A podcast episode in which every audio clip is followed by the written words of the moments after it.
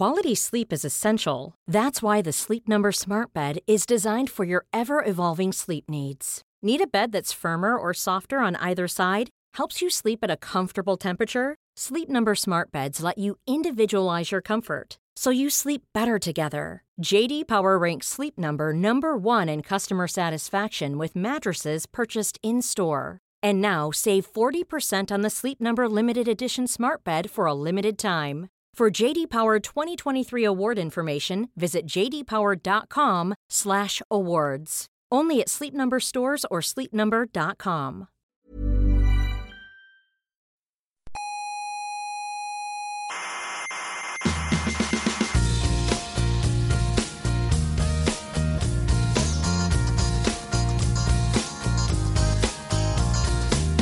Aquí comienza Coffee Break, la tertulia semanal de la actualidad científica. Aquí no vas a encontrar fantasías irracionales, ¿eh? Pues no, la verdad es que ni no. pseudociencias. ¿eh? Nah, tampoco pseudociencia. Ni, no. ni te vamos a regalar los oídos con frases Hmm. del tipo el universo conspira para que consigas lo que quieras. ¿eh? Nada, nada, nada de eso. El nada. universo, ¿qué coño va a conspirar? El, uni- el universo es indiferente a los, a, los- a los- a los actos humanos. ¿eh? Exacto. El, el- el universo es muy hermoso, todo lo que tú quieras, pero le, le damos igual al, al universo, también te digo. ¿eh?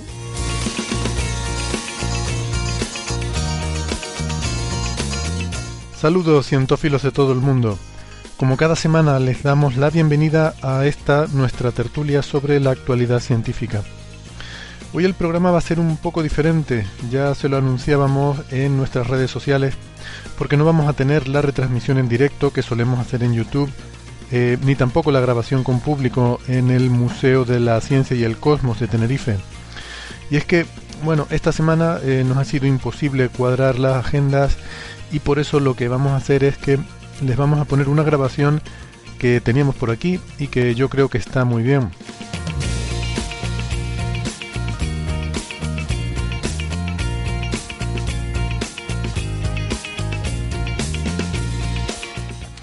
Se trata de una mesa redonda sobre agujeros negros que organizamos eh, para la UCAM, la Universidad Católica de Murcia, y que eh, pues muy amablemente nos han autorizado a difundirla por aquí en Coffee Break, Señal y Ruido.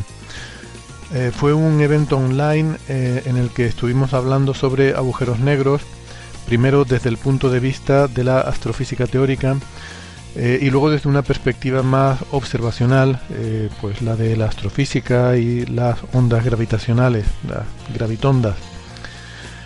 Este evento que les comento, eh, pues mm, tuvo lugar hace poco más de un mes, pero vamos, eh, todo lo que se habló eh, sigue siendo vigente. Lo, hemos estado mirando, hemos, hemos mirado la fecha de caducidad y está todavía fresco. Así que nada, esperamos que lo disfruten.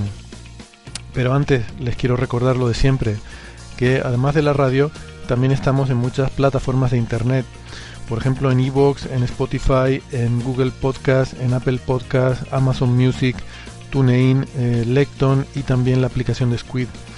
No dejen de suscribirse, que no les cuesta nada y si no, se pueden perder algún episodio.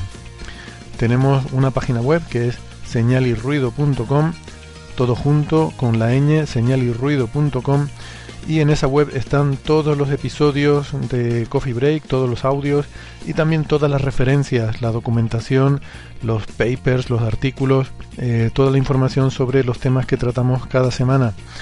Les recordamos que nos pueden seguir en redes sociales, sobre todo en Facebook y en Twitter y también en Instagram gracias a Neferchiti que nos hace de Community Manager y que en Facebook está el Club de Fans y eh, pueden contactar con nosotros para dejarnos sus preguntas, sus dudas, comentarios, sugerencias, lo que sea menester. Eh, pueden hacerlo a través de redes sociales, que es nuestra forma preferida de contacto, pero si lo prefieren también nos pueden escribir a la dirección oyentes.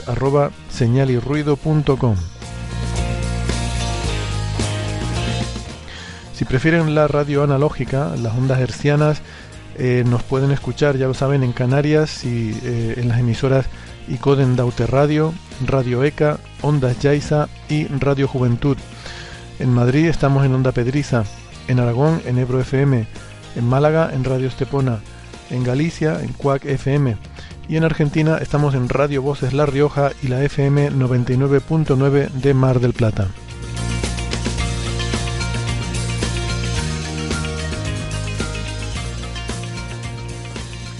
Buenas tardes, gracias por acompañarnos en esta mesa redonda que vamos a tener sobre agujeros negros. Les recuerdo que esta tertulia es eh, un evento asociado a la titulación de experto universitario en astronomía que está promoviendo la UCAM, la Universidad Católica de Murcia, que eh, es un, curso que dará comienzo en octubre, eh, es un curso online que se va a hacer de forma virtual, así que Puede participar todo el mundo desde cualquier parte del mundo, eh, valga la redundancia. Bueno, pues sin más voy a eh, presentar a los participantes en, esa, en esta mesa redonda, aquí conmigo en el Museo de la Ciencia y el Cosmos de Tenerife. Me acompaña el profesor Artemio Herrero. Hola Artemio. Hola, buenas tardes Héctor. Buenas tardes a todos. Gracias por acompañarnos, Artemio. Es catedrático en la Universidad de La Laguna, es investigador en el Instituto de Astrofísica de Canarias y es el, eh, es el director de este, de este curso eh, que le he estado mencionando y experto en, astrofísica, sobre todo en estrellas, de, eh, estrellas masivas. Tenemos también a Isabel Cordero. Hola, ¿qué tal Isabel? ¿Cómo estás? Muy bien, un placer estar con vosotros. Nada, el placer es nuestro. Isabel es doctora en ciencias físicas, es profesora en el Departamento de Matemáticas de la Universidad de Valencia y es miembro del consorcio de Virgo, que es, eh, es la parte europea de este consorcio de LIGO y Virgo de detección de ondas gravitacionales, donde LIGO es la parte estadounidense, Virgo es la parte europea, ahora está Cagra también, ¿no? La parte japonesa, que se une ahí al equipo. Y pues eh, Isabel es una experta en, todo en toda la temática de las ondas gravitacionales. Tenemos en Málaga Francis Villatoro. Hola Francis, ¿qué tal? Buenas tardes, aquí estamos, un placer. Gracias por acompañarnos, Francis. Es profesor en la Universidad de Málaga, es eh, físico, eh, informático y doctor en matemáticas. Em, y sí creo que lo mencioné, ¿no? Profesor en la Universidad de Málaga. Tenemos también a Gastón Giribet. Hola Gastón, ¿qué tal? Hola, ¿cómo están? Un gusto estar con ustedes. Muy bien, Gastón es doctor en ciencias físicas, es profesor en la Universidad de Buenos Aires. Bueno, esta tertulia vamos a dividirla eh, inicialmente en dos bloques. En un primer bloque vamos a hablar de eh, los aspectos relacionados con la física teórica, de los agujeros negros. Eh, y en ese bloque pues vamos a conversar con Gastón y con Francis. Le voy a pedir a Isabel y a Artemio que no se vayan muy lejos porque después de este ratito de conversación pues les pediré que, que vuelvan a la mesa para continuar la conversación desde el punto de vista astrofísico, ¿vale? Y vamos a, pues vamos a quedar hasta ahora. Hasta ahora Artemio, hasta ahora Isabel. Y em, vamos entonces a conversar con Francis y con Gastón sobre em, los aspectos, eh, por qué son interesantes los agujeros negros para un físico teórico, cómo pueden los agujeros negros ayudarnos a entender mejor eh, la realidad, eh, las grandes preguntas que se plantea la física del siglo XXI, como qué es el espacio, qué es el tiempo, qué es la gravedad. para empezar, podríamos plantearnos qué es un agujero negro para un físico teórico, que no es lo mismo a lo mejor que lo que es para un astrofísico ¿no? o, para, o para otros investigadores. ¿Qué es un agujero negro, por ejemplo, Gastón? Eh, de forma somera, si puede ser, porque supongo que podríamos estar aquí horas hablando de esto, ¿no? Sí.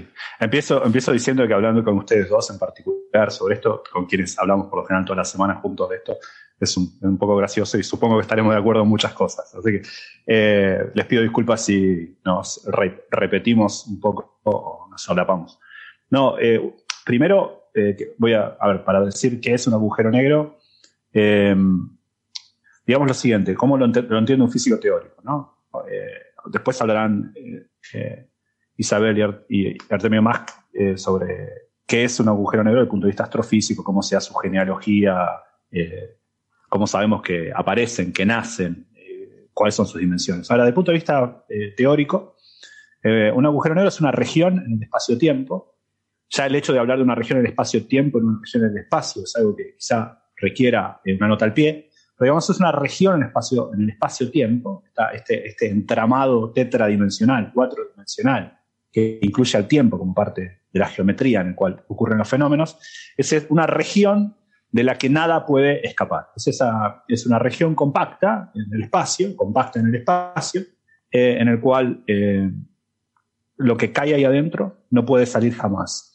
Y no puede salir jamás en el sentido más estricto de la palabra. Eh, son invisibles, entendiendo por la palabra invisible la acepción más grande que se le haya dado en disciplina científica alguna, que es que ninguna radiación puede salir de allí, ningún tipo de información, ningún tipo de, ningún tipo de materia puede escapar de adentro de un agujero negro. Al menos desde el punto de vista de la física clásica, es decir, teniendo en cuenta la teoría de la relatividad, pero no la mecánica cuántica. La mecánica cuántica, eh, como en tantos otros temas, la mecánica cuántica hace rever esta definición un poco. Pero desde el punto de vista de la física clásica, es una región en el espacio de la que nada puede salir. Es en ese sentido un agujero, un agujero en el espacio-tiempo. Pero es más que un agujero, pensamos, al menos desde una perspectiva exterior. Porque si nada puede salir de ahí, significa que lo que ocurre adentro no puede ser nunca causa de lo que ocurre afuera porque no hay forma de llevar información, ¿eh? ni sustancia, ni radiación, ni materia alguna. O sea, Entonces, es como, Las Vegas, lo que pasa ahí dentro se queda. Lo que pasa ahí adentro, de lo que ocurre en Las Vegas, eh, queda en Las Vegas. Y, y, eso es importante porque, al menos desde una conciencia externa, porque después podemos discutir si alguien entra, al menos desde el punto de vista de una conciencia externa, siendo que el espacio exterior, los fenómenos que ocurren ahí no pueden estar, no pueden estar dados por una causa interior, que nada puede comunicarse, ese, interior queda como causalmente desconectado. Y entonces no es inexacto decir que el espacio se acaba ahí, al menos para fines prácticos de una conciencia externa. Por eso a veces con un juego de palabras yo suelo definirlo para una conciencia externa, insisto, como que son la ausencia del espacio en el que son. Un poco parafraseando a Kip Thorne, quien decía que el, agujero negro es, eh, está hecho de espacio y tiempo, en ese sentido. ¿no? Pero hay un interior, si uno salta puede, acceder a él, lo único que no puede salir nunca más. pero son eso, ¿no? son, son eh, regiones en el espacio-tiempo que son una superficie que es un punto de no retorno. Todo lo que ocurre adentro no puede nunca más salir ni comunicarse con el exterior. Francis, y desde el aprovecho, disculpa un momentito para, solamente para hacer el comentario de que, eh, por supuesto, siéntanse libres de intervenir en cualquier momento, uno del otro. Esto se trata de que sea una conversación y no, no hace falta que esperen a que yo les dé paso para hacer cualquier intervención.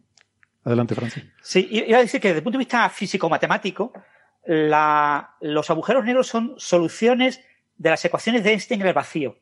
Las ecuaciones de Einstein nos dicen cómo se curva el espacio-tiempo en presencia de energía, de materia, y cómo la materia, la energía, se mueve en un espacio-tiempo curvado.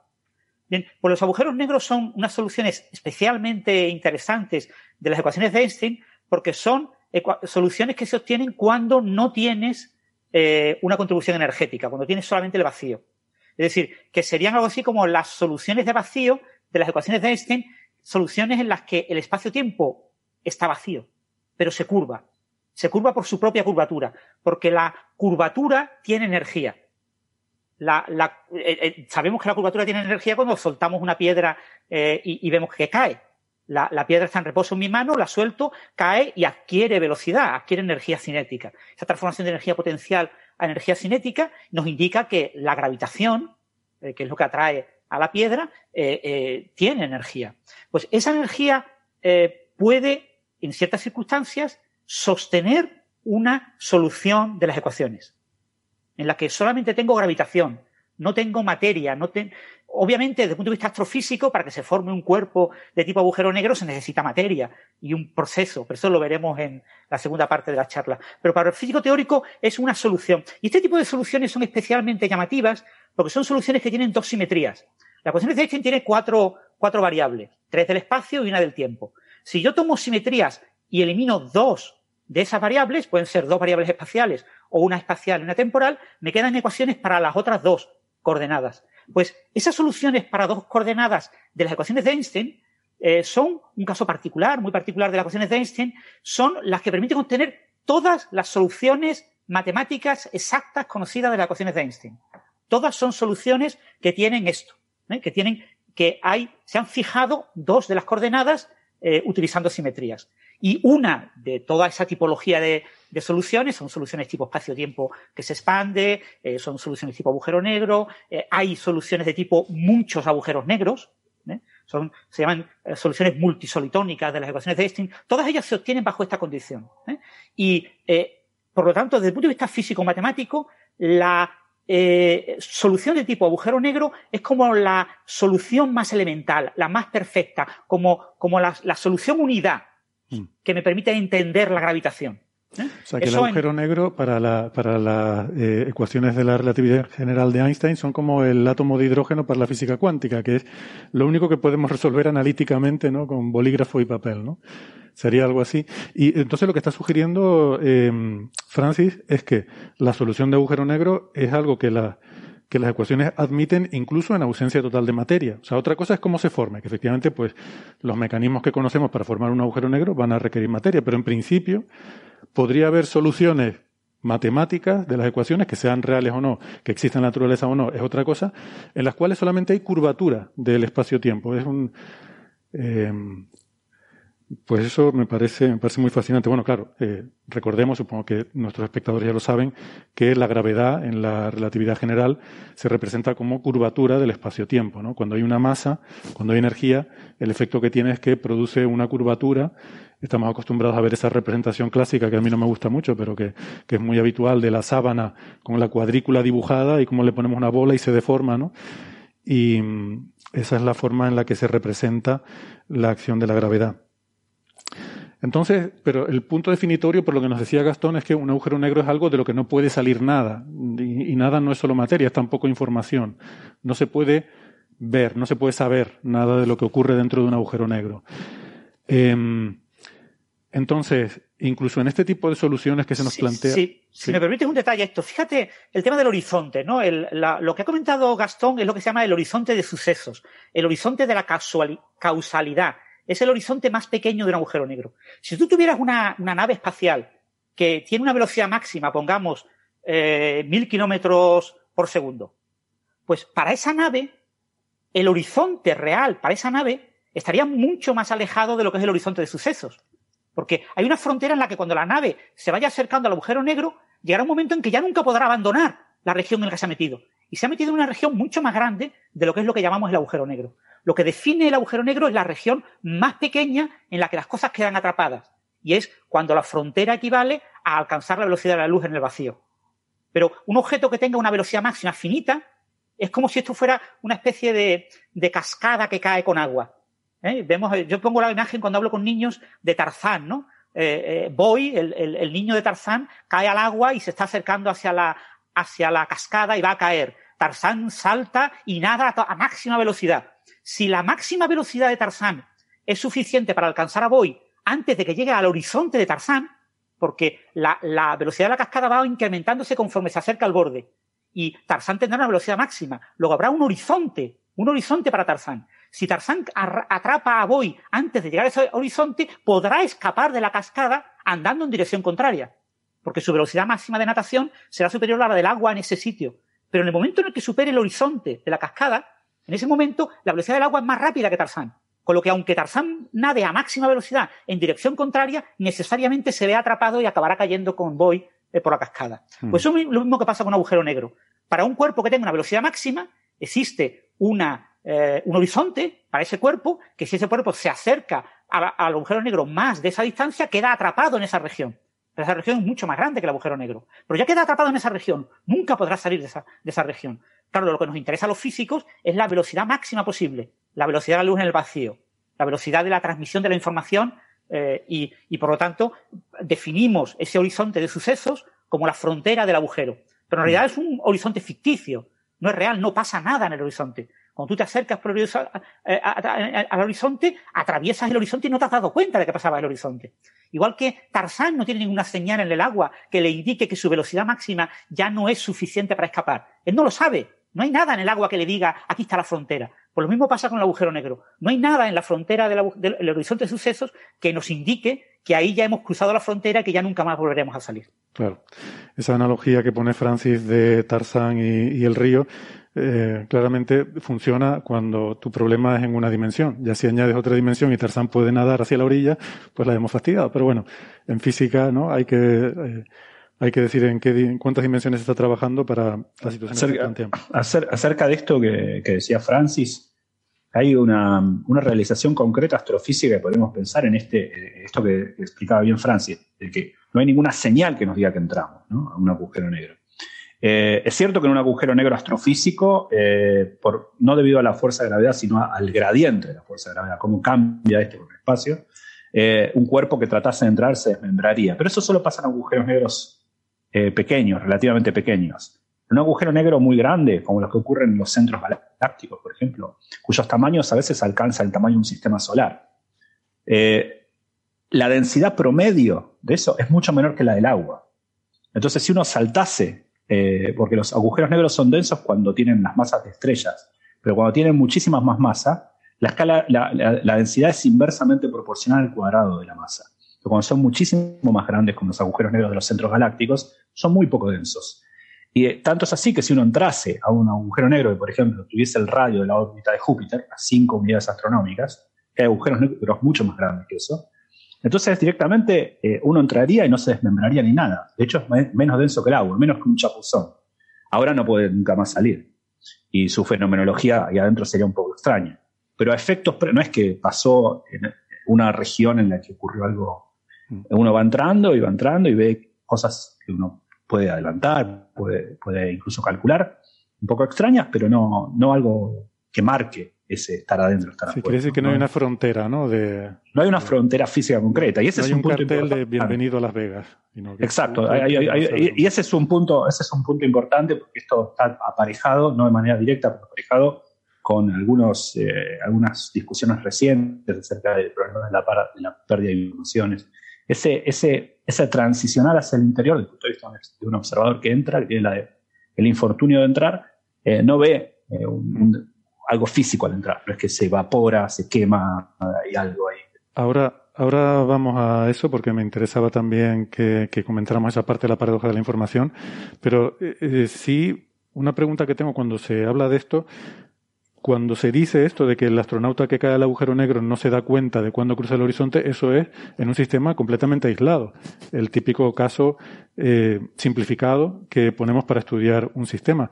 Porque en en una situación real en la que hay un universo, el astronauta sí que va percibiendo que el universo que hay por fuera va evolucionando cada vez más rápido según se acerca al horizonte y la radiación, la luz que le llega de ese universo de fuera, cada vez es más energética eh, según se va aproximando al horizonte. Sería, sería así, ¿no? Llegaría un momento que lo freiría el, la radiación ultravioleta, que luego serían rayos X, luego serían rayos gamma según se va acercando el astronauta al horizonte, ¿no? Uno dice, vos decís por el corrimiento al azul que tendrían los rayos que vienen desde el exterior. Exactamente.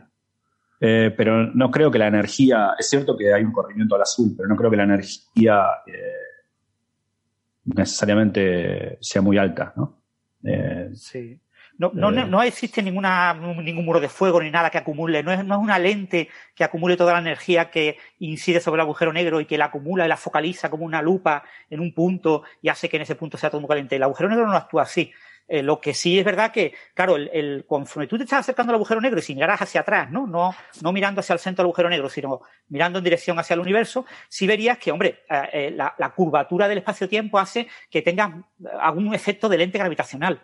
Es pequeño, y puede que veas alguna deformación en la imagen que estás viendo del, universo, ¿no? Pero, mm, debe ser muy pequeño el efecto para un pero por la dilatación temporal. Tú según, igual que viendo desde fuera al astronauta que cae, lo ves cada vez más lento su reloj y lo ves cada vez más enrojecido, eh, lo opuesto ocurre para el astronauta que está cayendo y mira hacia afuera, ¿no? No, no, no, no. No. Eh, tú tienes tu tiempo propio y en tu tiempo propio tú estás viviendo y estás viendo. Entonces tú ves un universo. Claro, el, universo lo verías eh, corrido al, eh, al azul, digámoslo así, si tú te movieras a velocidades ultrarrelativistas, muy próxima a la velocidad de la luz. Pero si usted te mueves a una velocidad baja, no verías un cambio significativo en ese universo. En, la película Interestelar tú ves la, entrada de, un agujero de gusano y lo ves como una esfera en la película y se ve la imagen en esa esfera de el, universo al otro lado de la garganta. Pero es que el agujero negro no tiene otro lado, ¿vale? En el otro lado es oscuro, no hay nada. Entonces tú no ves esa esfera. En el agujero negro real tú no ves la esfera. De lejos, si tú ves que eh, si hay una, un núcleo galáctico delante tuya y el agujero negro pasa por delante de ese núcleo, ves que se deforma la imagen del núcleo galáctico. ¿Vale? Como tú te acercas, ves esa deformación. Pero cuando tú estás muy cerca del agujero negro, tú no ves ninguna imagen deformada especial eh, que te indique que estás cerca del horizonte. Ni puedes decir que se te corra todo toda la imagen que tenías, salvo, ya te digo, que tú estés a velocidades muy próximas a la velocidad de la luz Es un caso Quizá, quizá eh, lo, que, lo que confunde un poco es lo siguiente. Si yo estoy cayendo el agujero negro y, Héctor se queda mirándome, eh, a ver si entiendo tu argumento, eh, Héctor, ¿no? yo vería que tu reloj cada vez respecto al mío, cada vez va más rápido. Y vos verías lo, lo recíproco. Vos verías que mi reloj, yo voy cayendo al agujero negro, va cada vez más lento. Eh, en efecto, para vos, eh, yo nunca termino de entrar. Asintóticamente me voy acercando al agujero negro, mi reloj asintóticamente se va deteniendo, pero nunca termino de entrar. Mm. En cambio, para mí... ¿Y la, luz, y la luz que recibo de ti cada vez está más en roja. Es más roja, es más roja, que es el, mismo efecto que el paso del tiempo, porque la luz se hace más roja cuando pasa más lento. Mm. Ahora, desde mi punto de vista, que yo estoy entrando al agujero negro, en efecto, veo al principio algo recíproco, que es que tu reloj cada vez va más rápido, mientras que el mío parece normal y yo, en un dado tiempo, entré al agujero negro. Pero yo antes de entrar no veo tu entera historia. Veo hasta cierto punto de tu vida. No veo todo, eh, lo cual parece medio contraintuitivo. Y uno, si, trabaja en los cálculos, en efecto, esa es una de las razones por las cuales esos diagramas de Penrose que nos gustan a los relativistas son tan útiles, porque en esos diagramas queda muy claro esto, que dicho en palabras es complicado. Pero, en efecto, yo veo hasta cierto punto de vos hasta cierto punto de tu historia, el último pulso que me pudiste haber enviado de luz a mí antes de entrar. A pesar de que vos nunca me ves entrar, hay un último punto que yo puedo rebotarte con un espejo. Entonces, esto hace que ese una contra... ¿Por qué esto está relacionado con tu pregunta? Porque ese pasar más rápido de tu tiempo, visto desde mí que estoy cayendo, para vos puede ser pensado como luz que se corre cada vez más, azul, más al azul, fotones más energéticos por fotón que llegan a mí. Pero no es, eh, pero esos fotones que yo colecto no son todos los de la historia del mundo, sino hasta un dado punto en mi, en mundo. Si no, fíjate que si no se daría una paradoja, porque si desde el punto de vista de un observador en el horizonte recibe infinita energía debido al corrimiento infinito al rojo, significaría que el agujero negro recibiría mucha energía todo el tiempo. Ya. Sí, lo que pasa, bueno. Es un poco escurridizo, pero. Decir, pero eh, como es algo asintótico, eh, según tú vas acercándote asintóticamente al horizonte, vas viendo la historia del universo, pero bueno, eh, tú has dicho que solo hasta cierto punto. Hasta cierto hay, punto. Hay un límite en ese. Pero bueno, entonces sí que hay un, eh, un aumento de la energía de los fotones que recibes, un corrimiento. sí, sí, claro. Sí, sí, sí, hay un corrimiento al azul de la energía que viene de afuera.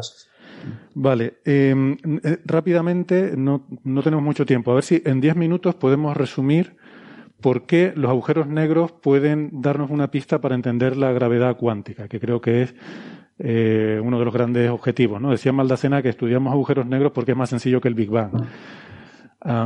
Tenemos dos grandes teorías, la física cuántica y la relatividad general, y hemos descubierto que se pelean. Y parece que el campo de batalla donde se pelean son los agujeros negros. Eh, ¿Nos pueden explicar por qué? Sí, quizá, quizá eh, Francis yo digo algo y Francis completará, seguramente me voy a olvidar de algo. Primero, una pregunta de por qué uno dice estudio los agujeros negros nos permitiría estudiar, eh, aprender algo sobre alguna cosa física, porque uno parece ser un fenómeno más en la naturaleza. La naturaleza está llena de cosas maravillosas. Hay conejos, hay estrellas de neutrones, hay un montón de cosas. ¿Por qué los agujeros negros? Claro, todas, todas ellas tienen sus bemoles, pero los agujeros negros tienen una peculiaridad que es así como cuando uno tiene un argumento, una teoría, y ¿qué hace? Si es honesto intelectualmente, la somete a un embate crítico hasta que puede, en las cuestiones más extremas su argumento. Bueno, los agujeros negros son eso, ponen a nuestras teorías físicas en condiciones extremas, nos hacen repensar lo que es el espacio porque éste se curva hasta desgarrar causalmente su interior, nos hace pensar que es el tiempo porque éste se detiene, se va alargando hasta que se detiene en su superficie, nos hace pensar sus propiedades termodinámicas porque son entes con calores específicos negativos, con entropías que se comportan muy poco parecido a la gas ideal. Entonces es como someter a, la situación más extrema las teorías físicas. Por eso uno los estudia como condiciones extremas. Nuestras teorías, si son correctas o aquellas que estamos buscando tienen chance de ser correctas, tienen que funcionar en esta situación extrema. Esa es un poco la cuestión epistemológica de por qué creo yo que los agujeros son tan interesantes. ¿Y por qué el caso de la cuántica en particular? Porque todo lo que dijimos hasta ahora está mal. Es cierto, mientras no tenga uno en cuenta la mecánica cuántica. Pero cuando uno tiene en cuenta la mecánica cuántica, aparecen efectos extraños, como siempre. Y Stephen Hawking y muchos otros, Bekenstein y muchos otros, en los 70, desde el comienzo de los 70 en adelante, se dieron cuenta de que hay fenómenos extrañísimos que ocurren en los agujeros negros cuando uno tiene en cuenta los efectos cuánticos cerca de ellos. Y en particular, su, su radiación. ¿Qué quiere decir? A ver, ¿por qué la mecánica cuántica y la teoría de la relatividad tienen incompatibilidades inherentes. Uno quiere hacer cálculos con la mecánica cuántica y la teoría de la relatividad juntos y eh, chillan. Las ecuaciones aparecen infinitos por todos lados y unos infinitos indomables matemáticamente. Entonces, eh, ¿cómo sobrevive un físico teórico? Si todo el universo conceptual que tiene está basado en estos dos pilares que son per se inadmisibles, uno con el otro. Bueno, porque uno se hace el gil, se hace el estúpido. Eh, porque, ¿qué pasa? Cuando son importantes en los experimentos los efectos cuánticos, como una serie de partículas, las partículas pesan muy poco entre ellas. Los efectos de la relatividad general no son importantes. Y cuando está mirando el cielo, hay efectos cuánticos relacionados con las emisiones, pero uno no los considera en detalle microscópico. Entonces, cuando uno mira lo grande, se olvida lo pequeño y viceversa. Pero los agujeros negros, cuando quiere tener en cuenta la mecánica cuántica, está mirando algo grande, porque no solamente es un astro, sino es un astro muy rápido, un astro muy denso, un astro muy masivo, es grande en muchos sentidos. Pero por otro lado, insiste en mirar el detalle microscópico de su radiación. Es ahí donde tiene que trabajar con las dos teorías juntamente. Entonces, es el escenario teórico por antonomasia para decir, bueno, a ver, es aquí las dos teorías tienen que funcionar juntas. No puedo lograrlo con la forma en la que conozco estas dos teorías hoy en día. Bueno, cualquiera fuera el candidato para unificar estas dos teorías, acá tiene que funcionar. Todo uno lo usa como laboratorio teórico. No sé si, si Francis está de acuerdo con esto. Sí, el, ¿para qué queremos una gravedad cuántica? ¿no? Pues para la, gravedad es entre dos protones es como 35 órdenes de magnitud más pequeña que el electromagnetismo. la repulsión por su carga positiva. Eh, la gravedad es absolutamente irrelevante a escala de átomos eh, en todo lo que conocemos. Pues, ¿Para qué queremos entonces una gravedad cuántica si, no podemos explorar la realidad sino con átomos y con, fotones y, con partículas? Pues fundamentalmente porque la gravedad cuántica va a describir qué es el espacio-tiempo. La naturaleza cuántica del espacio-tiempo es lo que nos debe de aportar la gravedad cuántica. Entonces la gravedad cuántica se tiene que mostrar a escala macroscópica en objetos macroscópicos que estén hechos de espacio-tiempo y el único objeto que conocemos y que parece que hemos observado en la naturaleza a nivel astrofísico son los agujeros negros. ¿eh? Hay otros objetos teóricos hechos solo de espacio-tiempo. Por ejemplo, las ondas gravitacionales también las hemos observado y también están hechas solo de espacio-tiempo. Pero en las ondas gravitacionales, por ejemplo, es muy difícil estudiar los efectos eh, cuánticos. En los agujeros negros, eh, las ideas de Hawking nos llevaron a que ciertas propiedades eh, el hecho de que es un cuerpo caliente, que tiene temperatura y por lo tanto tiene termodinámica, podemos hablar de una presión asociada a un agujero negro, por ejemplo, pues ese tipo de, magnitudes termodinámicas tienen su origen en la cuántica. Una de las cosas maravillosas de la cuántica es que nació cuando intentamos entender la materia, la materia hecha de átomos, y para entender la materia hecha de átomos, la materia era macroscópica, pero estaba hecha de átomos, tenemos que entender los átomos. Entonces, si tenemos un objeto que tiene propiedades termodinámicas, que tiene temperatura, e, etcétera, eh, eh, lo más natural es tratar de entenderlo como que tiene grados de libertad internos. Y según la relatividad de Einstein, la gravitación clásica no tiene grados internos. Tenemos que añadir la cuántica para meter esos grados de libertad internos. Y esos grados de libertad internos, por lo tanto, tienen que tener un origen cuántico. Entonces, para estudiar gravitación cuántica, el objeto mm, más obvio y más natural, y que sabemos además que existe en la naturaleza, son los agujeros negros. Muy bien, pues una explicación estupenda, no se puede contar mejor en menos tiempo. Eh, pues muchas gracias, eh, Francis y Gastón. Voy a pedirle ahora a Artemio y a Isabel que se unan a nuestra tertulia. Eh, lo dicho, Francis Gastón, si se pueden quedar por ahí, no irse muy lejos y Dentro de un ratito volvemos y, hacemos una eh, puesta en común ya entre con los cuatro. Eh, aprovecho para recordar a los amigos que nos están siguiendo a través del chat en YouTube, en el, en el directo, que pueden dejarnos sus comentarios, sus preguntas, sus dudas en cualquier momento y luego las eh, recuperaremos al final de esta conversación. Bueno, pues eh, muy bien, tenemos ya, como digo, al profesor Artemio, tenemos también a la doctora Isabel Cordero. Hola, buenas tardes. Vamos entonces a, vamos a hablar entonces de eh, los agujeros negros de verdad, ¿no? Porque, claro, hasta ahora hemos hablado, hablando de cosas muy abstractas, ahora vamos a hablar de, del mundo real, lo, cotidiano, los agujeros negros cotidianos de andar por casa. ¿Cómo, eh, ¿Cómo son los agujeros negros que vemos en el universo? ¿Cómo se forma un agujero negro? Artemio, por ejemplo. Eh, bueno, un agujero negro y especialmente, yo creo, relacionándolo ya con, eh, con las ondas gravitacionales que, podremos ver, eh, tenemos dos caminos. Uno que suponemos que existe, que serían los agujeros negros primordiales, pero que no los hemos visto todavía. Son agujeros que se habrían formado en el inicio del universo debido a una fluctuación de densidad, básicamente. Pudiera ser, está muy bien, pero no conocemos ninguno que podamos decir ese, ese ha sido, ¿no? Y luego está el método. ¿Sabes, eh, perdona, sabes que se ha propuesto que esta idea de este misterioso planeta 9 que algunos dicen que anda por el exterior del sistema solar y que ha desordenado algunos de estos objetos transneptunianos, eh, salió un paper el año mm. hace dos años que sugería que a lo mejor no era un planeta, que a lo mejor era un pequeño agujero negro primordial del tamaño de una pelota de tenis, pero claro, no hay forma de, mm de encontrar. Si es difícil encontrar un planeta. ¿Quién, sabe? Probablemente hay otras explicaciones un poquito más, eh, más sencillas. Sí, las hay. Eh, estoy de acuerdo con vosotros en eso. sí, las hay, las hay. Pero bueno. Eh, bueno, y luego tenemos el, el método estándar de formar agujeros negros, que básicamente eh, es el tema que a mí me gusta porque vienen de las estrellas que, que, yo estudio.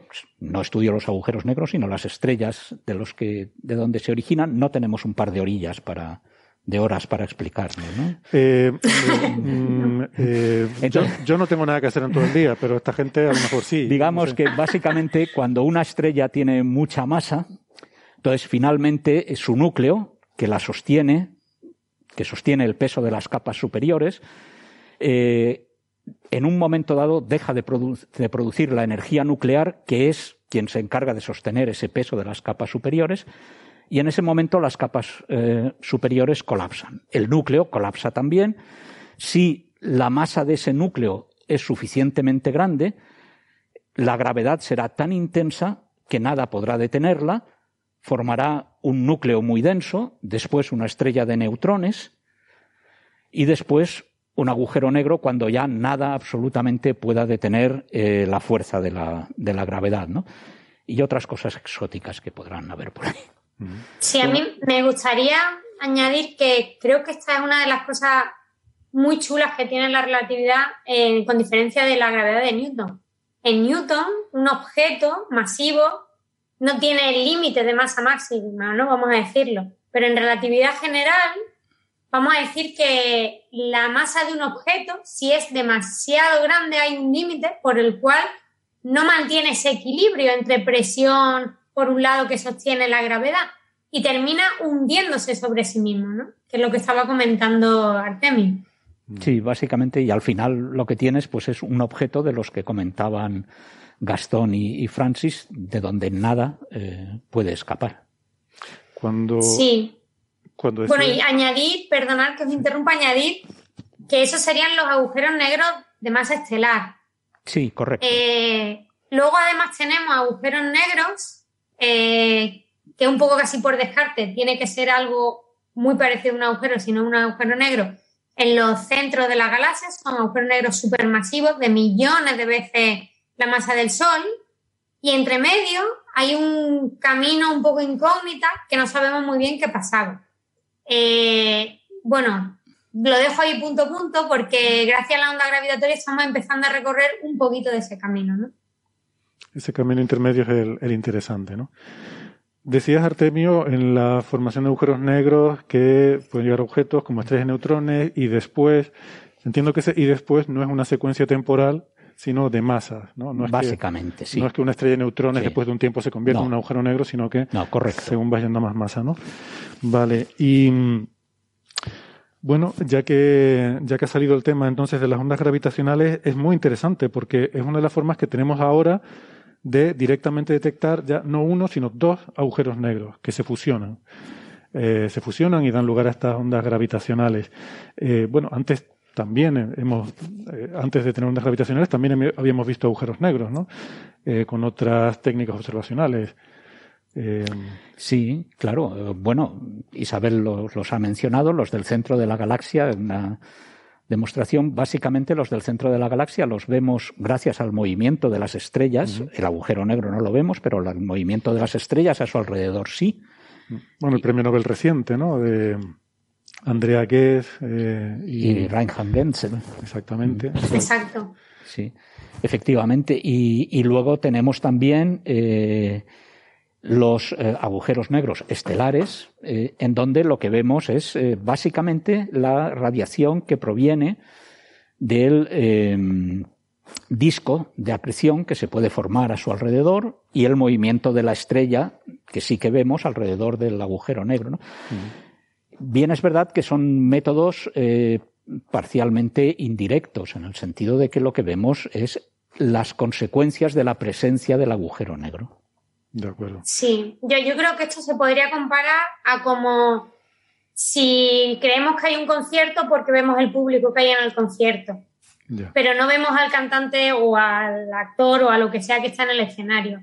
Entonces, o bien por cómo se mueven las cosas que están a su alrededor, o bien por cómo interaccionan material que hay alrededor de ese agujero negro, tanto en el primer caso agujero negro supermasivo y en el segundo caso agujero negro de masa estelar, digamos que tenemos el público en el concierto, pero no estamos mirando al escenario directamente. Estamos mirando al público a ver si llevan mascarilla. sí, sí.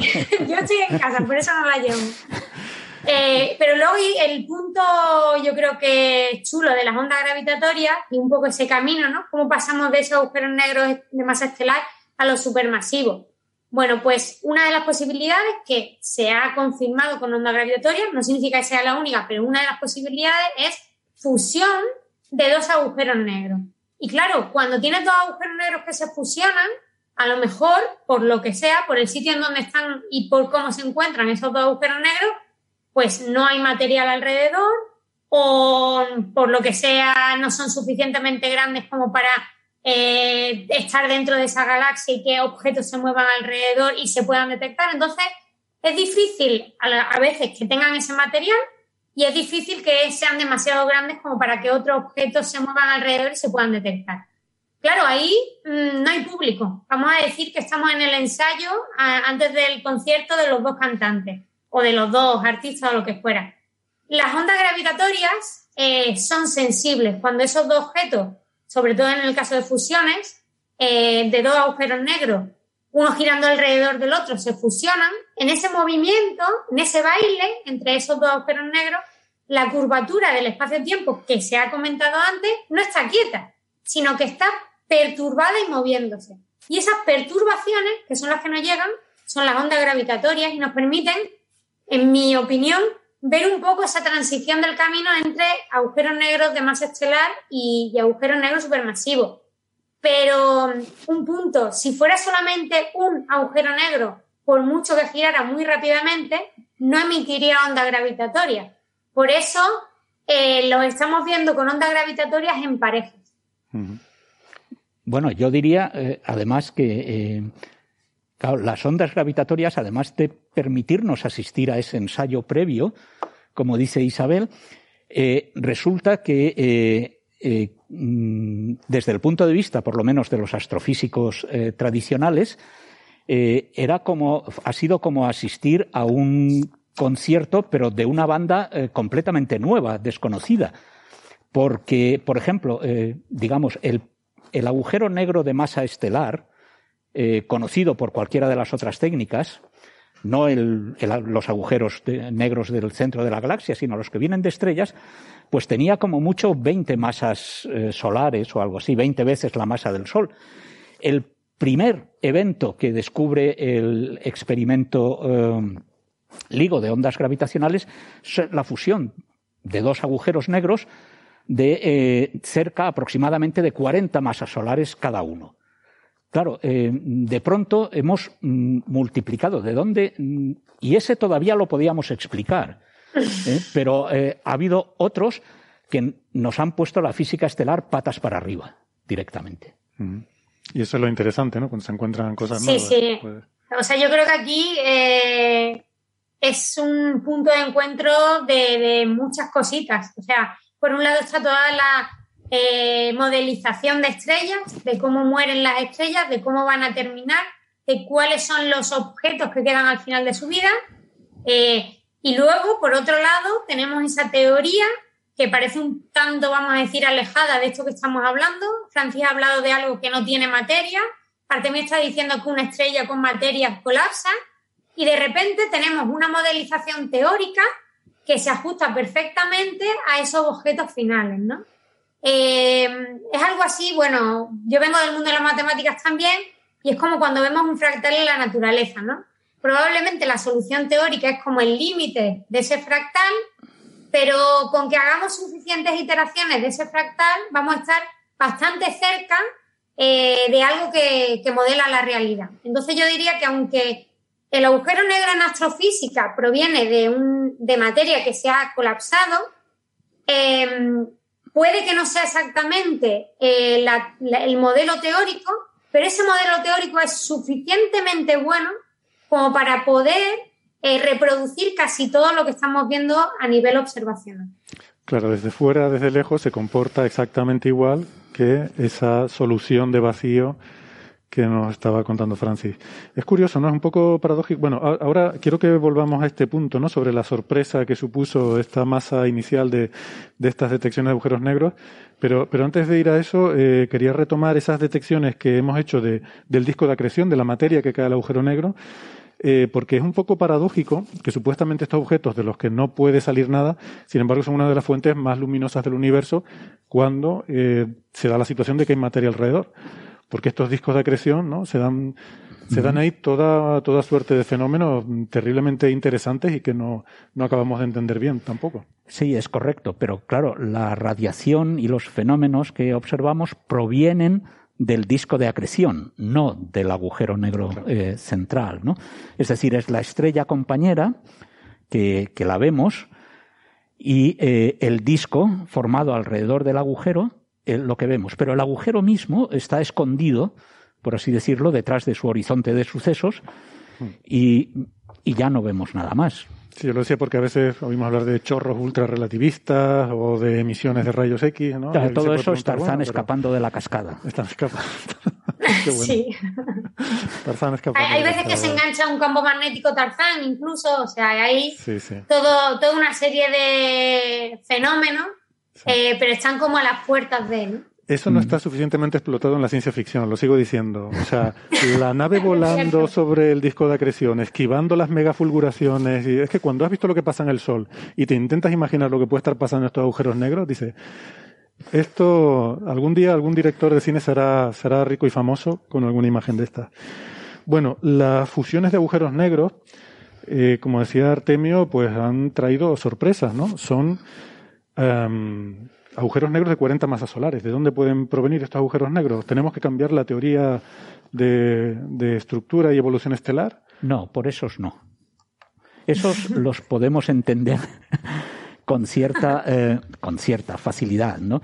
Simplemente lo que ocurre es que eh, para formar un núcleo suficientemente grande necesitas comerte suficiente masa de la estrella que lo origina. La estrella originalmente tiene que ser lo bastante masiva como para que puedas acumular toda esa masa. El problema es que hay un fenómeno adicional en las estrellas muy masivas, que es que la radiación de la superficie empuja el material superficial hacia afuera debido a la presión que esa radiación hace. Cuando la estrella es muy masiva, la presión es muy alta y las capas exteriores se van pelando. Por lo tanto, el, el núcleo no puede crecer mucho porque cuando llega a una cierta masa se encuentra con que no hay nada más que comer. Y entonces ahí se acaba. Cuando nos vamos hacia las eh, distancias en que las ondas gravitacionales han detectado esos agujeros negros, la metalicidad del universo ha caído, es decir, la cantidad de hierro fundamentalmente, ¿no? del universo ha caído mucho y ese hierro es justamente lo que hace que las capas superficiales puedan escapar. Déjame decirlo de otra forma, porque creo que esto que has dicho es importante y no sé si, alguien que no haya hecho el curso de la UCAM de experto en astronomía va a pillar, ¿no?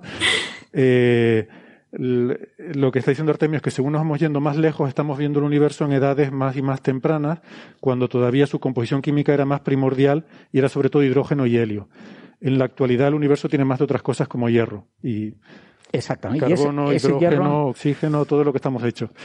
Pero antes era básicamente hidrógeno y helio, y a estas distancias a las que están estas galaxias en las que hemos visto estas fusiones, es sobre todo hidrógeno y helio. El hierro ayuda a expulsar el material de la superficie, mientras que el hidrógeno y el helio no lo pueden hacer tan eficientemente. Entonces las estrellas de nuestra galaxia pierden esa masa rápidamente, su núcleo no puede crecer mucho. Las estrellas de una época más temprana pierden mucha menos masa exterior, el núcleo puede crecer más y por lo tanto pueden tener agujeros negros más grandes.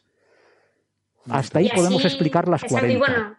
Eh, y entre medio, pues parece que no deberían estar. O sea, eh, poniéndole números, eh, corrígeme Artemio si no, de 60 masas solar hacia abajo, vale, de 120 masas solar hacia arriba, vale, y entre medio mm, no deberían de haber agujeros negros directamente formados a partir de la vida final de una estrella y resulta que nosotros los hemos visto.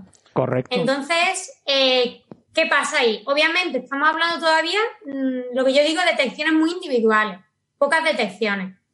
Eh, pues pueden pasar dos cosas, o que necesitamos mejorar los modelos de evolución de estelar, o que esos agujeros ya no vienen, vamos a decir, de una estrella que se hunde, sino que han podido venir de fusiones de otros agujeros negros.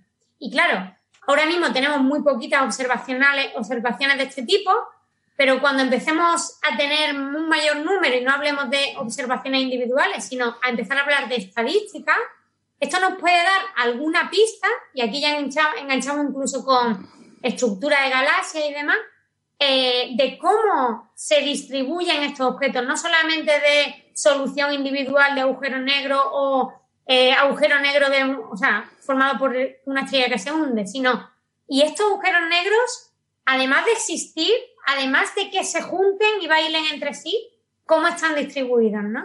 Hmm. Nos van a dar, espero que nos den alguna pista. Vale. Creo que ahora eh, estás hablando de esta detección que hubo hace un par de años de un agujero negro que no debería existir, que tenía una masa que los modelos de, cómo explotan las supernovas predicen que no deberían formarse de esa masa y por eso pues se, se especula con que podría ser una fusión previa de otros anteriores y demás. Exacto. Pero entiendo que ha habido gente que ha hecho cuentas también de probabilidad y tampoco parece muy eh, muy explicable, ¿no? O sea, que eso queda un poco ahí todavía sin explicar. Bueno, corrígeme Isabel si me equivoco, pero yo creo que tenéis más de una detección eh, de un sistema de ese tipo, es decir, con un agujero negro mayor de 60 masas solares al menos y menor de 120. Yo creo que hay más de una, ¿verdad? A ver, el, el agujero negro final, el agujero negro final de la fusión de varios eventos sí que está en ese rango, pero eso digamos no descuadra la teoría de evolución. Exactamente, no, eso no, tiene problema. Entonces, eh, pero sí que hay algunos de los, vamos a decir, de los primarios, de antes de juntarse, que sí cae en ese rango. Y el que está mencionando eh, Héctor fue yo creo que el primero que realmente con cierta, en fin, los parámetros decían que sí que caía en ese rango. Sí, porque pero había bueno, otros, que la barra de error estaba ahí, que era un poco incierto, ¿no? Pero este era el que era impepinable porque era, no sé si era 90. Sí, hay, hay uno, hay uno como de 80 más 85 más 60 y tantos, y ese no, las barras de error no te dan margen. Hmm. pero, hay más que apuntan en esa dirección, es decir, no, no tenemos de pronto un punto aquí arriba, sino que hay un pequeño continuo de, eh, de, masas que efectivamente te dicen, bueno, esto no es un caso eh, singular, ¿no? Sino que es que hay, hay muchos que se van acercando a, eso. ¿no? Eh, hay una tendencia y luego, como pasa casi siempre cuando abrimos una nueva ventana o un nuevo canal, ¿no? En luz empezamos a ver en visible y luego vinieron otras frecuencias. Hmm. En los actuales detectores, aunque sean ondas gravitatorias otro tipo de ondas, eh, podemos ver por, cómo está la, digamos, la tecnología que utilizamos para detectar esas ondas, somos sensibles a una cierta frecuencia. Por ejemplo, los, eh, las fusiones de agujeros negros un poco más masivos caen fuera, caen por debajo de la frecuencia que somos sensibles. Entonces, estamos empezando a rascar un poco eh, pero, pero bueno, como siempre, no hay mucho sesgo, hay sesgo de, ese rango de frecuencias. Eh, antes teníamos el sesgo de que no veíamos el agujero negro, sino lo que había alrededor. Ahora no es el problema de lo que hay alrededor, pero sí el problema de cuáles son las masas de los objetos que intervienen. Claro.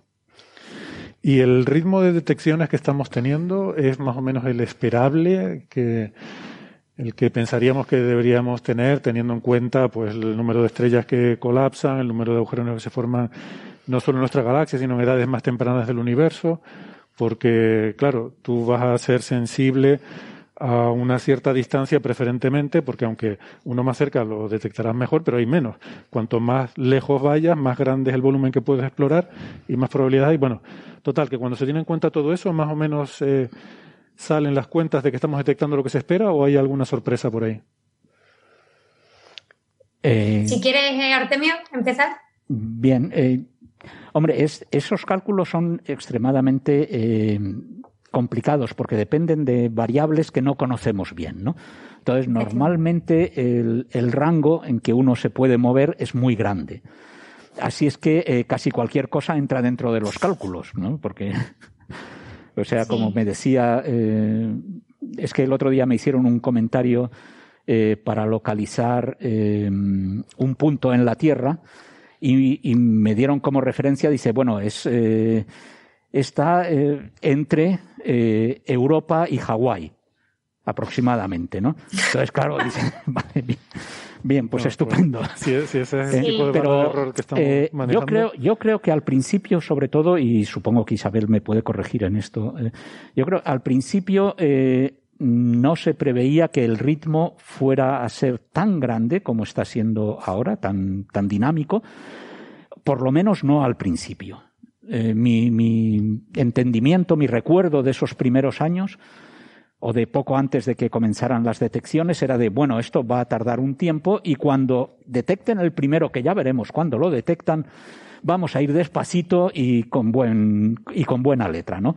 Y que va, que va. Eh, quiero decir, esto ha sido un desbordamiento eh, total.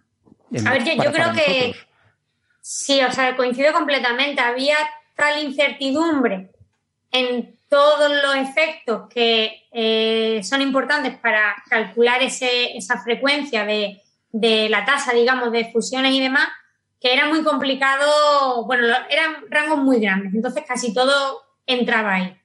Eh, una de las sorpresas, al menos hablando con, con más colegas, era que, que, esperábamos que hubieran más estrellas de neutrones en, el, en, el, en estas detecciones, es decir, se esperaban que aparecieran fusiones de agujeros negros, pero se esperaban que aparecieran muchas fusiones de estrellas también.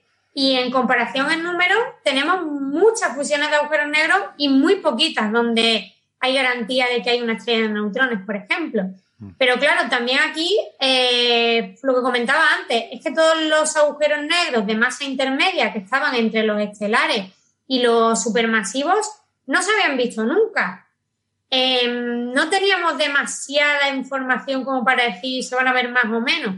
Y luego eh, la tecnología, eh, o sea, sí sido casi un salto, ¿no? O sea, pasar de ver alguno, ahora vamos viendo en la segunda, bueno, en el, segundo eh, run, observing run, o sea, en el segundo periodo de observación se vieron con más frecuencia, en el tercero se vieron con bastante más frecuencia, estamos hablando ya de alguno por semana o por ahí de media, pero es que las estimaciones del año que viene, finales del año que viene, cuando de nuevo se pongan los observatorios de ondas gravitatorias en marcha, es que mm, vamos a tener complicado digerir los datos y el número de observaciones. Pero bueno, será también maravilloso lo que digo, ¿no? Pasar de observaciones más individuales a empezar a, a intentar ver propiedades de poblaciones de, Claro, aquí, aquí lo bonito es darle la vuelta al asunto. Es decir, ahora sabemos cuál es el ritmo, sabemos cuáles son las propiedades de lo que estamos detectando, así es que podemos irnos a esos cálculos complicados con esas variables que no sabíamos exactamente cómo, eh, cómo fijar y decir esto tiene que ser así, esto tiene que ser así y esto continuamos sin fijarlo. ¿no? Pero, eh, claro, aprendemos muchísimo sobre el, eh, sobre el universo, sobre la física estelar, como además son eh, cosas que tienen que haber. Que una cosa es formar el agujero negro y otra cosa es que el agujero negro se, o sea, los agujeros negros se fusionen. ¿Cuándo se han formado los agujeros negros que se fusionan y que vemos ahora? Eso nos dice un montón acerca de cuántos agujeros negros se pueden haber formado en, el principio del universo o en una determinada época del universo y eso nos da información sobre cosas que nos resultan muy difíciles de determinar como la población estelar que pudiera haber en un momento dado, etc. O sea que eh, conecta, mm, vamos, esto es un, un hilo que, que, nos conecta con el origen del universo, por no hablar de la detección de ondas gravitatorias antes de, del, del, ya lo diré. Hablando de la inflación. Del, del, del scattering del, del, de microondas. Exactamente. Bien, bien. Eh, para ir terminando ya, que nos vamos quedando sin tiempo, eh, me gustaría acabar con una pregunta, eh, yéndonos un poco, tirándonos un poco a la piscina. Eh, vamos a ver, eh, Isabel, esto, estas detecciones de agujeros negros básicamente se cogen estas señales y se comparan con una plantilla ya precalculada, hecha con modelos de qué aspecto tendría una fusión de agujeros negros de tales características. Se calculan muchas y se va viendo la observación a cuál se parece, ¿no? Y encaja, la verdad que perfectamente. Mm, hemos visto que han salido algunos artículos pues muy minoritarios y que, han tenido a lo mejor pues no, no un gran recorrido en los que se sugiere alguna posibilidad como que igual eso que tú has achacado a una fusión de agujeros negros, a lo mejor no eran agujeros negros, igual era otra cosa cuya fusión produce ondas gravitacionales iguales a las de una fusión de agujeros negros. Y por ejemplo, se ha hablado de cosas exóticas como estrellas de bosones. Estrellas de bosones, ahí queda eso. Eh, sí, ¿Cómo sí, ves sí. Esta, esta posibilidad, estas ambigüedades, estas cosas exóticas que, que se podrían estar confundiendo con agujeros negros? ¿Puede estar pasando eso? Yo no descarto la posibilidad, porque al fin y al cabo estamos hablando de objetos muy compactos, o sea, mucha masa en muy poco volumen. Eh, ¿Cuánta masa y en cuánto volumen? Necesitaríamos precisión. Ahora mismo las señales de onda gravitatorias que tenemos obviamente tienen un cierto error y por tanto hay un cierto margen en lo que puede haber originado eh, esa señal. Y sobre todo, eh, que un poco, bueno, que me corrija también Artemio en eso, desde un punto de vista astrofísico, casi que cuando decimos que algo es un agujero negro es porque hemos descartado cualquier otra posibilidad. Es decir, no puede ser una estrella de este tipo porque ocuparía más volumen. No puede ser material de este tipo porque emitiría radiación de tal forma, ¿no? En fin. Entonces, ¿quién sabe si hay algún tipo de materia diferente o vamos a decir que no estamos detectando o que no conocemos todavía, que eh, es capaz de mm, generar objetos en equilibrio suficientemente compactos para imitar, imitar bastante bien eh, la curvatura, la deformación de la parte exterior de un agujero negro. Y eso, eso está ahí abierta la posibilidad eh, para decir sí o no necesitaríamos más precisión en las señales.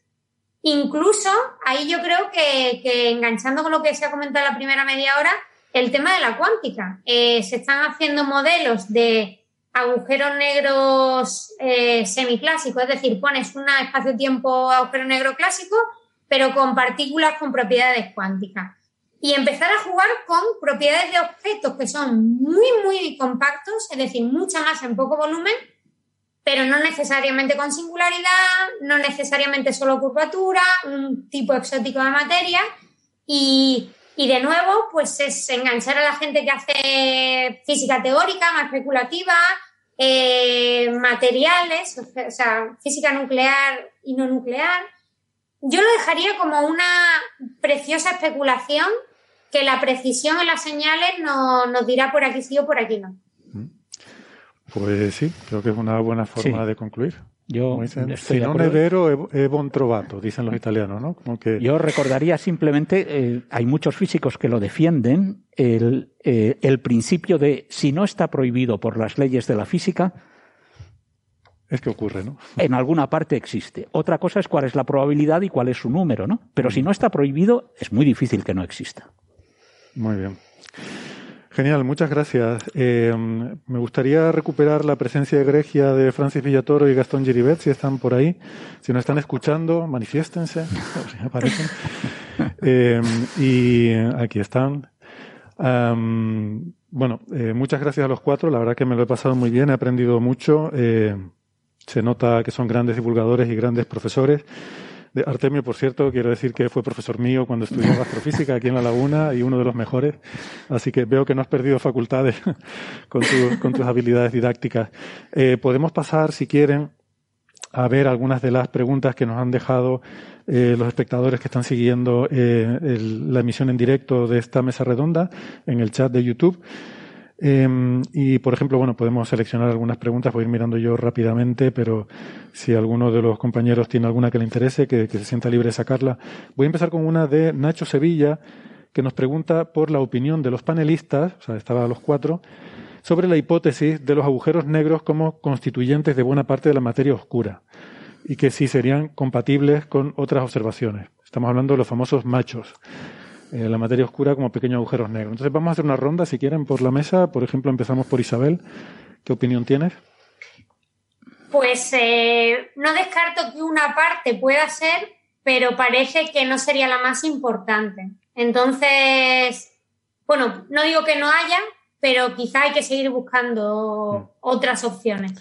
Por cierto, eh, no me puedo resistir al hablar sobre este tema de sacar a colación, sabes lo que voy a decir, ¿verdad? Sacar a colación el título eh, más cachondo de un paper científico de la historia, aunque desafortunadamente luego lo cambió en la versión final de APJ, pero la versión del archive, el paper de Miguel Zumalacárregui, en el que hacía sus cálculos descartando que los machos explicaran, fueran la explicación de las señales observadas por LIGO, decía, el título era No ligo macho. Eh, no laigo macho. Eh, para decir que. Esa no la conocía. Pues, sí, hay, hay una versión de Ligo lo normal macho. Sí, esa es la que le ir a otra vuelta. Sí. El no ligo macho es el de Miguel Zumalacárregui. Luego hubo otra respuesta de Juan García Bellido y su grupo que decían que se podía salvar la, la, existencia de machos como, como, eh, componente predominante de la materia oscura si tuvieran una distribución log normal de masa. Entonces decía ligo log normal macho. y, y ese sí creo que apareció con ese, con ese título. Bueno, en fin, eh, tenían que ser españoles los autores, no, pueden ser de, otra nacionalidad. Bueno, perdón, seguimos. Francis, ¿tu opinión? Bueno, yo opino lo mismo que Isabel. Eh, ahora mismo todos los estudios de observacionales eh, limitan muchísimo la posibilidad de que gran parte de la materia oscura sea debida a agujeros negros. Hay una ventana, la ventana sublunar, de objetos de tamaño lunar que todavía no se han evaporado por Hawking, hasta eh, tamaño de una montaña más o menos, tipo Everest, que son objetos a partir de los cuales eh, deberían de haberse evaporado y no hemos visto esa evaporación. Y, pero esa ventana es relativamente pequeña y es muy difícil ajustar bien un modelo de formación al principio del universo que te dé eh, la posibilidad de que en este momento actual solamente quedaran objetos en esa región y que además constituyeran algo tan relevante como la materia oscura, porque la materia oscura la hay a escala global en el universo y, las galaxias no son los lugares donde más materia oscura hay. Pero sí son los lugares donde de manera natural están todos los agujeros negros. Muy bien, Gastón. Sí, bueno, igual que mis compañeras, compañeros, no eh, voy, a, coincidir. Es cierto, una, nota histórica nada más. Cuando apenas se encendió el LIGO en el, bueno, con, esa famosa detección anunciada en febrero del 2016, del 14 de septiembre del 2015, eh, como, como explicaba Artemio, ¿no? fue bastante rápido eh, y bastante abundante, profusa la, detección. Entonces, la gente ahí empezó a, revisar las cotas que se habían puesto a objetos compactos machos, digamos. Y se dieron cuenta que habían sido, digo, invitados por este, por este abundante agujeros negros por ahí. Dijeron, no, no habremos sido demasiado conservadores cuando dijimos que podían ser muy pocos los objetos compactos, sean estos agujeros negros o no. Y se dieron cuenta que en efecto habían sido muy conservadores, que podía relajar al principio con mucho entusiasmo, y hasta llegaron a, físicos notables, astrofísicos notables de NYU y otros lugares habían llegado a decir, por ejemplo, que gran parte de la materia oscura, si no toda, podían ser objetos compactos como agujeros negros primordiales. Luego eh, se revisó esto y se, lo homologado es que el 2% más o menos de la materia oscura pueden ser agujeros negros primordiales. La, materia oscura pueden ser muchas cosas. Por ejemplo, hoy, hemos aprendido hace 20 años que los neutrinos tengan masa nos muestran que una pequeña porción es debido a eso. También puede ser que agujeros negros primordiales contribuyan, pero no mucho más que el 2%. Como bien explicaba Francis, agujeros negros primordiales con una masa media 10 a la 11 kilogramos se hubiesen evaporado ya en menos de la edad del universo, no estarían ahí. y mucho mayores tendrían problemas. Eh, hay que jugar un poco con la masa que tendrían y la abundancia que tendrían. Si fueran estos muy abundantes, como para explicar parte sustancial de la materia oscura, se verían efectos de microlensing que uno no observa. Entonces, más de, muy abundantes, de más de 10 a la 22 masas solares, eh, kilogramos, perdón, 10 a la 22 kilogramos, eh, tampoco, que son sublunares, ¿no? La, Luna tiene 7 por 10 a la 22 kilogramos. así que hay, una ventana para explicar un pequeño porcentaje del orden del 1%, ¿no? Pero no mucho más que eso. Pero bueno. Así que digo, dije lo mismo que, mis amigas, amigos. No dije nada nuevo. No sé qué hago acá. Pero dije un montón de datos. ha puesto números, ¿eh? Ha puesto muy buenos números. No, no sabía eh, cuánto era la masa de la luna en kilos. Eh, Artemio, ¿tienes comentarios? Eh, no, porque mi opinión es exactamente la misma, especialmente, eh, yo creo que Gastón ahora lo ha resumido muy bien, podrían contribuir con una pequeña fracción, pero eh, desde luego no iban ni siquiera a acercarse a resolver el problema con los números, con los datos que tenemos hoy en día en la mano, ¿no? Y no creo que cambien mucho. Bien, pregunta Logan S31S. Dice, tengo entendido que en un escenario de expansión continua y muerte termodinámica del universo, los agujeros negros serían los últimos objetos en evaporarse. Si es posible comentar este punto, gracias. Creo que esto quizás con que alguien eh, lo comente está bien. Eh, si quieres lo comento yo. Sí, básicamente, o sea, los agujeros negros de masa estelar tienen una vida es una barbaridad. Yo de números no me acuerdo, pido perdón, Gastón tiene mejor memoria, pero yo qué sé, del orden de 10 a las 50. 10 eh, a las, 10 a las 67 y 10 a las 68 años. O sea, 10 a las 67 y 10 a las 68 años. Francis acaba de decir que no tiene buena memoria. O sea, voy, voy, a apuntármelo. A ver, ¿qué, día es hoy? ¿Qué hora? Ah, te lo tienes que apuntar porque si no, no te acuerdas. No, me olvido. Francis, Francis es, es eh, mi plan A y Wikipedia mi plan B. Entonces estamos hablando de, escalas del orden de, de, 50 órdenes de magnitud respecto a la edad del universo actual, ¿no? En ese momento, entonces, el, universo claro, depende de la evolución de la energía oscura, pero imaginando que la energía oscura fuera una constante cosmológica y algo asociado a la naturaleza propia del espacio-tiempo a nivel cuántico que hace que se mantenga eternamente, pues, eh, y que su energía no se nos vaya y se produzca un gran eh, Big Rip que desgarre el universo y vuelva a un falso vacío, que eso no ocurra por alguna razón, yo sé, en algunas teorías de eh, gravedad sintóticamente segura ocurre este tipo de cosas y no y, podemos evolucionarlo, pues el universo se expande de manera acelerada con lo que todos los objetos, eh, el horizonte cosmológico que tienen, se va, eh, va siendo atravesado por los objetos. Los objetos que se encuentran dentro de su horizonte cosmológico van atravesando el horizonte, con lo que el horizonte cosmológico de todos los objetos se va vaciando.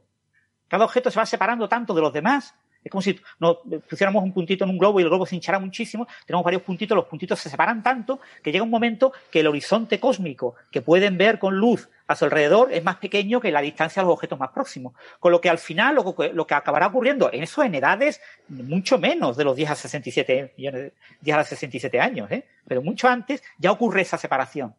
Entonces lo que tendríamos sería, claro, nuestro, nuestra galaxia, la evolución natural de nuestras galaxias, que los agujeros negros de masa estelar acaben fusionándose, que puede que haya algunos planetas, algunos objetos que se expulsen, esos objetos que se expulsen de nuestra galaxia acabarán atravesando nuestro horizonte en un tiempo suficiente, con lo que al final lo que acabaremos teniendo será un gran agujero negro en, el centro de todo nuestro universo observable.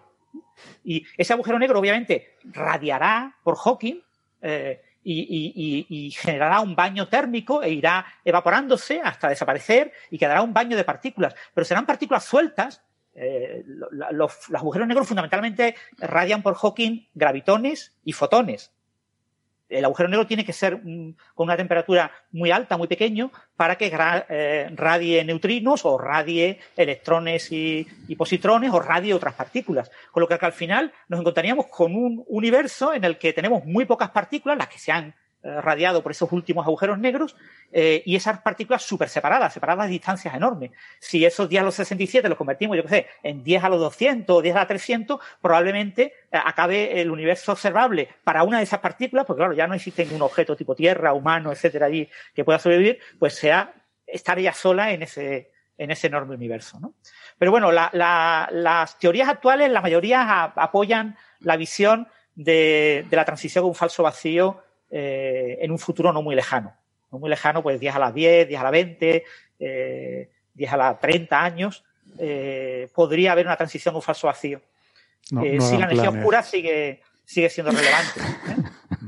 Pero eso a nosotros no nos afectará, ¿eh? que, la civilización humana no creo que dure más de unas decenas de miles de millones de años. Bueno, eso, eso es ser muy optimista. Yo vuelvo al, argumento de God, que a mí me, gusta invocarlo de vez en cuando cuando nos, venimos muy arriba. Eh, por ir terminando una o dos más. Eh, Javier Toscano, esto no es una pregunta, es un comentario, pero creo, creo que lo, voy a plantear como pregunta porque me parece que hay una confusión.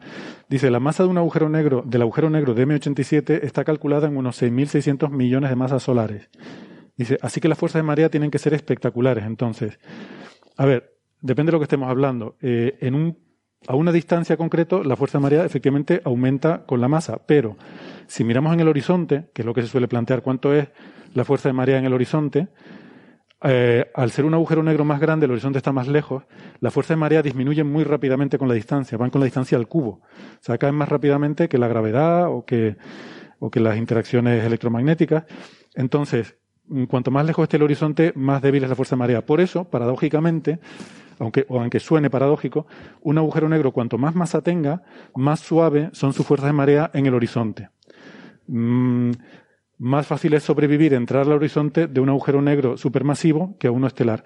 Y por eso, bueno, la anécdota de siempre, por eso Kip Thorne puso un agujero negro supermasivo en el centro de una galaxia para, para la película de Interstellar. ¿Vale? Em, las galaxias, pregunta Cristian Valencia, y con esta podemos ir terminando. ¿Las galaxias tienen siempre agujeros negros en su centro o existen excepciones? Saludos de Colombia y gracias por hacer divulgación científica. Pues muchas gracias a Cristian desde el otro lado del Atlántico. Y existen excepciones. Yo, yo me voy a remitir aquí a lo que dijo Artemio. Si algo no está prohibido, y yo no creo que la cuántica prohíba que haya eh, galaxias sin agujeros negros. en el caso... es que eh, los agujeros negros supermasivos se dan normalmente en algunos tipos de galaxia. Si entendemos, por ejemplo, las nubes de Magallanes, las galaxias irregulares como galaxias, estas no tienen agujeros negros eh, supermasivos en su centro, si es que siendo irregular pudiéramos definir un, centro como tal, ¿no?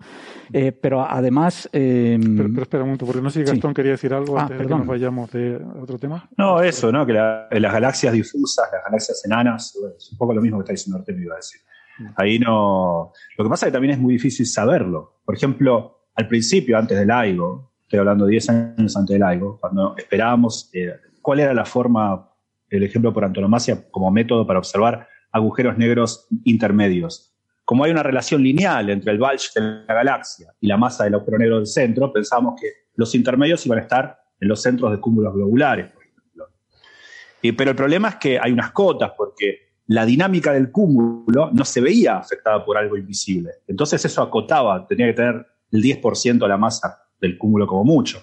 Así que a veces uno no puede estar seguro no haberlo visto eh, no nos permite decir que no hay, es lo más difícil. Uno puede decir, he visto algo. Ahora, decir que algo invisible, que no ha sido visto, no existe, es lo más difícil. Sí, yo, yo eh, estoy de acuerdo con eso último. O sea, yo tendría mucho cuidado en asumir que algo no está porque todavía no he sido capaz de verlo. Artemio, ¿querías terminar tú? No, eh, básicamente el, el mensaje es el mismo, ¿no? Efectivamente, eso no quiere decir que no existan, ¿eh? tampoco quiere decir que absolutamente todas eh, las eh, galaxias tengan un agujero negro supermasivo o, digamos, por lo menos de un millón de masas solares o algo así en algún lugar de su cercano a un centro. Quizás sí podemos decir que seguramente estas galaxias con un agujero negro supermasivo en el centro fueron cuásares en algún momento ¿no? de su vida temprana cuando había mucha materia a su alrededor y luego según la fueron devorando y se han ido tranquilizando, pues son galaxias como, como la nuestra, ¿no? En su evolución, efectivamente, eh, pasarían por esas fases y luego el agujero negro eh, deja de estar, digamos, tan eh, alimentado y pasa a ser una cosa como la nuestra o como la de Andrómeda, por ejemplo, más discretita. Muy bien. ¿Tienen algún comentario más que añadir, Francis? Solo, un pequeño comentario. Recordad, por ejemplo, la Vía Láctea. ¿Qué masa tiene la Vía Láctea? Pues del orden de un millón de millones de soles. ¿Qué masa tiene el agujero negro central? Cuatro millones de soles. Es decir, el agujero negro central de la Vía Láctea es irrelevante para la Vía Láctea. Le podemos quitar el agujero negro central y la Vía Láctea ni lo notarían, ¿no? Solo lo notarían en una zona relativamente cercana, ¿no? Entonces, eh, si, si, unas galaxias más pequeñas tienen un agujero negro relativamente más pequeño, como su influencia es muy, muy pequeña, prácticamente es imposible de ver. ¿no? Entonces, nunca podemos decir que no. Pero sí aparenta haber algunas galaxias que no tienen agujero negro supermasivo central. ¿no? E-, ese es un buen punto y, está bien traerlo a colación porque creo que hay una confusión común en pensar que la galaxia gravita en torno al agujero negro central o que de alguna forma la galaxia es una especie de remolino que converge a ese agujero negro central y eso es una idea equivocada. ¿no? El agujero negro central es una parte, lo ha dicho Francis, ridículamente pequeña de la masa de la galaxia. Las estrellas están en órbita. Eh, más o menos circular alrededor del centro de la galaxia porque es la masa combinada de todas las demás estrellas y de todo el resto de, cosas que hay en la galaxia que hace que colectivamente las estrellas estén en esa órbita. No es el agujero negro central, ¿no? O sea, el, agujero negro central vive en la galaxia, no la galaxia en torno al agujero negro central. Importante que entendamos aquí dónde están las jerarquías. Acaba de venirme a la mente la imagen de eh, la galaxia como una célula, con el agujero negro central como un núcleo, con todo lo que estamos viviendo últimamente. Es que. sí. O con un volcán, o con un volcán que, surge. No, sé por qué. Nos, a mí se me viene. Por la cabeza. Se me viene a la cabeza, o sea, el huevo frito, ¿no? No pensemos que el agujero negro del centro es la yema del huevo frito. A lo mejor es una mijillita de estas que se quedan en la sartén cuando fríe el huevo frito. Es que es una cosa súper chiquita. Sí, de hecho es microscópico en las imágenes que vemos de la galaxia, ¿no? Que también a veces me han preguntado eso, pero no se ve el agujero negro, ¿no? Es que, es que sería, es mucho más pequeño que un píxel. Si tú ves una imagen de la Vía Láctea, el agujero negro y toda su zona de influencia es mucho más pequeña que un píxel en cualquier imagen de alta definición que veamos, ¿no? Así sí, que por eso la imagen se, se fueron a M87 para para obtener la primera. Era mucho más fácil. Muy bien. Pues. Bueno, de mucho más es, era más fácil. era más fácil. Dejémoslo ahí. Yo creo que era más fácil por el tema de la evolución temporal, ¿no? Porque en tamaño angular estaban ahí, ahí, y, y la otra, al ser más grande, evoluciona más despacio y se te mueve menos la foto, ¿no? Es mm. como intentar sacar una foto a un niño eh, de noche y pero estate quieto y, se te sale siempre movido.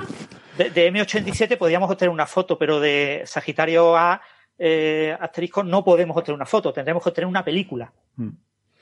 Pero los fotogramas van a estar movidos, es un poco el problema. Mm. Pero bueno, igual teniendo muchos datos luego se puede convolucionar algo, reconstruir ajustando un modelo dinámico, en fin. Coja esta magia negra de esta que se hace, que hacen ustedes, eh, Isa, ajustando observaciones a simulaciones y luego convenciéndonos de que eso es realmente Oye, muy bien, me lo he pasado muy bien, de verdad. Gracias, Gastón, Isabel, Francis, Artemio. Ha sido un placer. Yo también me lo he pasado muy bien. Claro, pues eso es lo importante. Eh, he aprendido mucho, esperamos que los espectadores también. Nos vemos en una próxima ocasión. Hasta la vista. Chao, chao. Chao. Chao. Muy bien. Ah, tu chao se quedó fuera de la emisión, Gastón, lo siento, ya le había parado. Quedé como el antipático. ¿Qué es que tienes y soy, y, soy, solo lento. ¿Has visto? Me recuerda ese meme del de los navegadores. ¿Lo has visto? Me encanta ese chiste. Me parto de con él. Uno que se ve los iconos de todos los navegadores. Está el Chrome, el Firefox, el Opera, el Safari y el Explorer de Windows, ¿no? Y se ve uno, lo típico, el típico líder de la manifestación. ¿Qué somos? Y todos, menos el Explorer, todos los demás, navegadores. ¿Y qué hacemos? Navegar por Internet y el Explorer callado. ¿Y qué queremos? Todos. Internet rápida y el Explorer. Navegadores.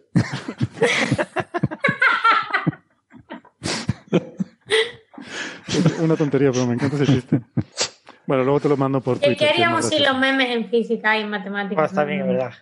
Bueno, eh, sabéis que mm, creo que fue un, un viernes, bueno, no me acuerdo el día, pero fue como fin de semana casi, eh, estudiantes de mate, sobre todo de Valencia, pero de más sitios, se picaron con los de física, de Valencia y de más sitios, y conseguimos que Twitter Mates y Twitter Física ah, fueron eh, 3-4 ganando al fútbol en algunas cosas O sea, que el pique aquí, y claro, y memes, o sea, de todo tipo de memes. Pero en el, trending topic, dice, de Twitter. Sí, sí, trending topic a nivel nacional. O sea, vaya, vaya. Hubo, hubo un momento que superamos a Modric, creo, ahí, y luego ya los más mayores nos fuimos a dormir y ya volvimos a bajar, pero bueno, ahí, ahí hubo un pique sano, creo yo. Qué bueno. ¿Y tú estabas en Twitter mate o física? Yo era conciliadora. Yo decía Twitter ciencia y me empezaban a decir que eres bonita, Isa. Pero si tuviera que elegir, Twitter mates. Adiós, Isa. Ya veré si te llamo otro día para otra cosa. tenéis que tener algún medio troll, ¿no? Sí, siempre pues hace falta. si, no, no eres, si no tienes un hater, no eres nadie. bueno, pues nada, chicos. Bueno, un placer. Gracias. Igualmente. Hasta luego. Hasta luego. Estén bien. Muchas gracias.